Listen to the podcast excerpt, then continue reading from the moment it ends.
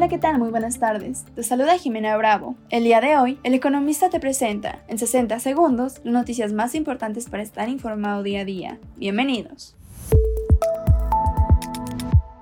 Finanzas y dinero.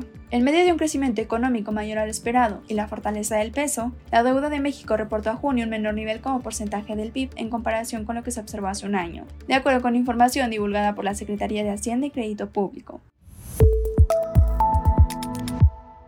Empresas y negocios. La competencia por escalar en las posiciones líderes de exportaciones automotrices se ha intensificado, con distancias cercanas entre Estados Unidos, Japón, México y China, quienes se disputan los puestos del segundo al quinto en la clasificación mundial, detrás de la Unión Europea.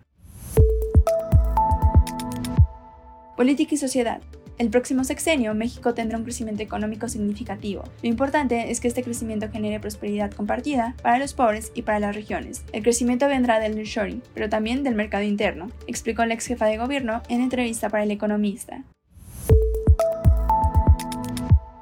Mantente informado con El Economista. No olvides seguirnos para no perderte tus 60 segundos de noticias.